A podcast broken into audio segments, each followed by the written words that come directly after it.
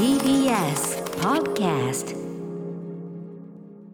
時刻は7時42分。TBS ラジオキーステーションにお送りしているアフターシックスジャンクションパーソナリティの私ライムスター歌丸です。そして火曜パートナーの宇垣美里です。さあこの時間は一億総コンテンツライダー時代にふさわしい期間限定のこの企画をお送りしてます。題してコンテンツライダー!ああおいおいおいすごい。アマゾンライダーここにありのがねものすごいあのほもう佳境に入ったところからね びっくりした。始まりました。ちょっとねあのクライマックスに飛びすぎました。あ改めまして改めましてコンテンツライダー。ああほっとした。あーまあそう。こんなことあるんですね。びっくりしちゃった。お大空に聞け。ね。あれ空に聞けあなるほどなるほどね。ここだったんだね。うんパンチがありますからやっ理ぱり、ね、解理解とびっくりでございました。はいということで、えー、このコロナ禍でステイホームな時間が増えた。今、えー、この期間にあなたがコンテンツの密林すなわち Amazon の中で出会い楽しみ時に救われたおすすめコンテンツを紹介してもらう投稿コーナーです、Amazon ミュージックさんの全面協力でお送りしておりますが太っ腹なことに Amazon さん以外のコンテンツでも投稿を OK という。ありがてえや。そして我々も本当にリスナーの皆さんからいろんなことを教わっていくコーナーでございます。今日もね、えー、一発。これはもううなぎさんもうなぎさん。あやっちゃったやあっちゃ。やっちまったな。うがきさんも。やっちまったな。ご存知の。失礼いたしました。うがきさんもご存知のコンテンツでしょうかねこれはね。はい。はい、えー、行ってみましょうかね。えーラジオネームまどろみさんからのコンテンツライダー。アマゾンおお空にメールとなっております。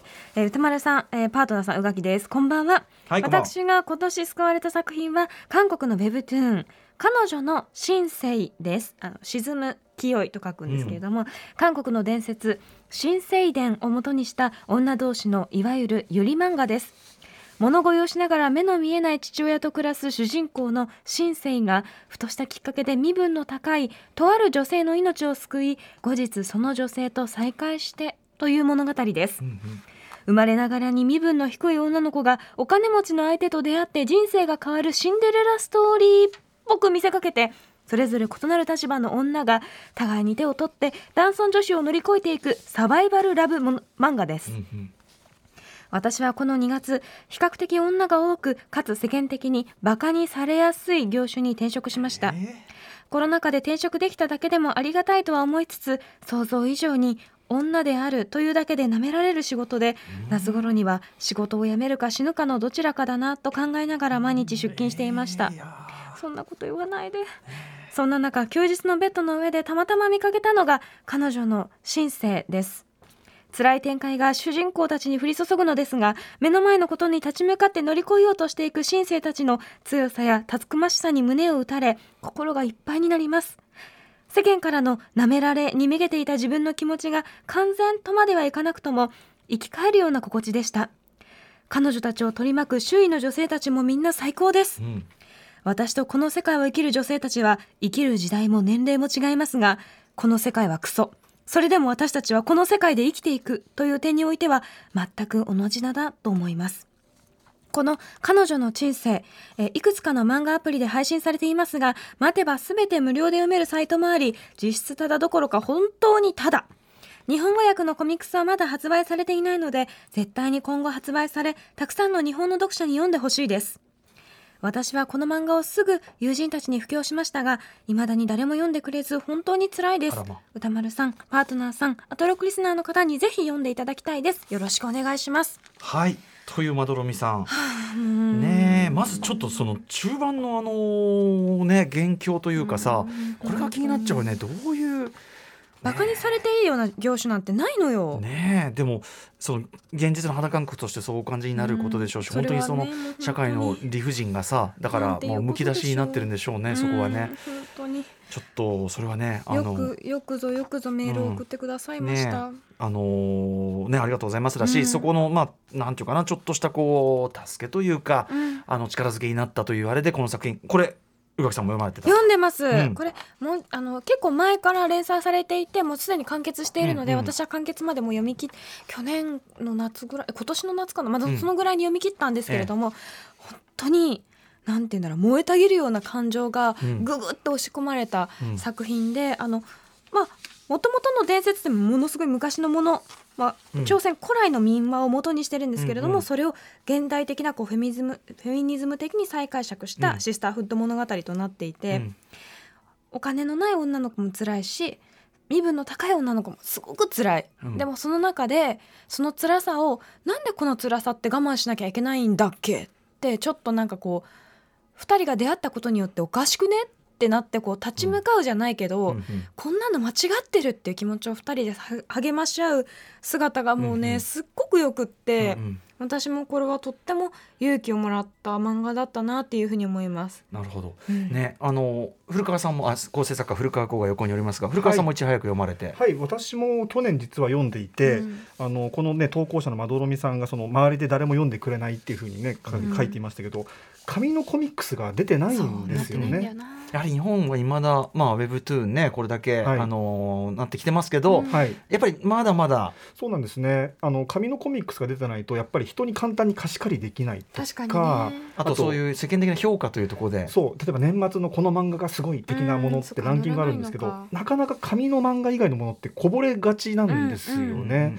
なので僕テレビブロスっていうところで毎年こう漫画ベストみたいなの参加させてもらってるんですけど、必ず一冊はそのウェブトゥーンうんコミックスになってないものを入れるようにはしていて、おーはいさすが、去年のベストの一冊に実はこの彼女のシンセ選んでいました。なるほどはい。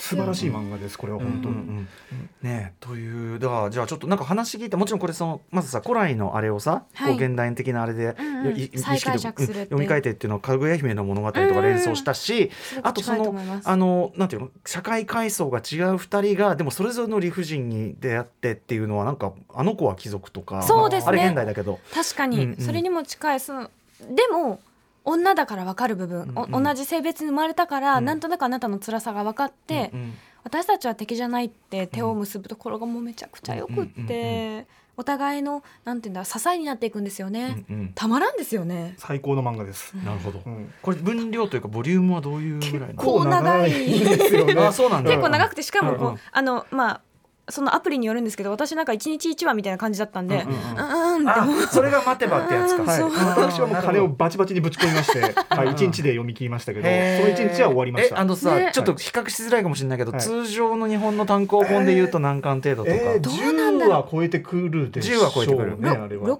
え何話ぐらい60 60何話もっとあったかな？でただしかも1話分がやっぱ長いんですよね。縦に長いかうんうんうんらちょっとまた肌感覚変わってくると思うんですけどうんうんうんただ全部色がついてるのでそういった意味でとっても読みやすかったりとうんうんかうんまあこの時代の服装とかの美しさももちろんあってうんうん。あの目でも楽しめるしでもとにかく最最悪みたいな気持ちのうん。世界をうん。なんとかこう手を支えてうんうん。取るところがもう、うーんみたいな感じです。あ改めてそうだウェブトゥーンね。あの、はい。この番組でも前は特集とかしてますけど改めて言えばこうねえ縦にスクロールしていく、まあ、韓国で、えー完全に確立されたというのかな。もういやね5種類になってる。スマートフォンで見るスマートフォンで見るようなもいい。漫画景色、ね、もちろんあの漫画というのはこうペラペラとめくるその、ね、動き用に作られてきた方文法なので、えーそのスマホで読む用の文法うんで,、うん。で書かれた漫画ウェブトゥーンということでございます。ね。今年の7月に外伝を含めて連載が完結してるだから私夏今年の夏に読み切ったのかな。そっか、はい、新彼女の新生ね。はい。沈む清いでこれなかなか現在配信中となりますと、えーめちゃコミック。コミックシーモアなどで、うん。まああの配信しているということですから。でも無料で読むことも可能ということです、ね。おそらく。牛歩戦術をしていけば多分牛牛歩無料で宇読める。垣は牛歩で読みました、なるほど。はい。ということで、あのね、なかなかそのだだから多分ウェブトゥーンだとかあとまあ韓国の漫画だとかあと韓国の個人の漫画であるとかっていう、うん。ところでちょっとこうあのーなんていうの？そこの進めてさ「はい読みます」っていう表彰が高いめなのかもしれないけど、素晴らしいですってことですね。これはだまどろみさん私読んだよこれ元気出るよねって、うん。手を握りに行きた。いそうだよ、まあうん。ね、そのまずね。元元気出てるといいけどね。そして何よりその職場のそのでもそこここだけでなんとかできる話じゃないのかな。ねそうそう多分その、まあ、世間がこうやって見ているっていう肌感覚があるということだから、その一朝一夕で変わるものじゃないかもしれないけど、うんうん。はあ本当に横で応援団したい。でもまあまさにそういう時にん。その社会の意識を変えるもちろんちょちっちゃな一歩かもしれないけど、こういう作品を例えば読む人が増えるとか、うんうん。そういうのもあるかもしれないしね。そうですね。はい、ということでありがとうございますマドレミさん。ありがとうございます。彼女の新生ね。はい。という感じ？もう一発いける？いかない行く行かない。行かない。行く行かない。行く行かない。行く行かない。行く行かない。行かない。行かなかった。はい、ということで、このコーナーでは皆さんからの投稿をまだまだお待ちしております。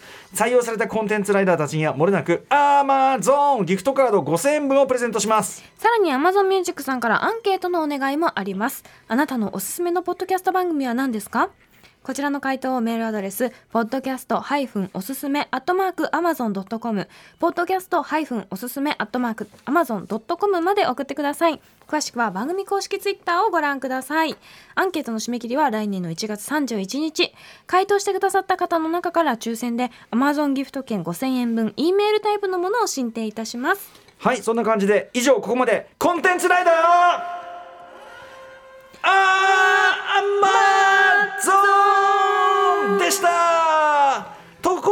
しアンケート答えてもいいし、どっちでもギフトカード5000円分もらえる。よ よって。Six Junction.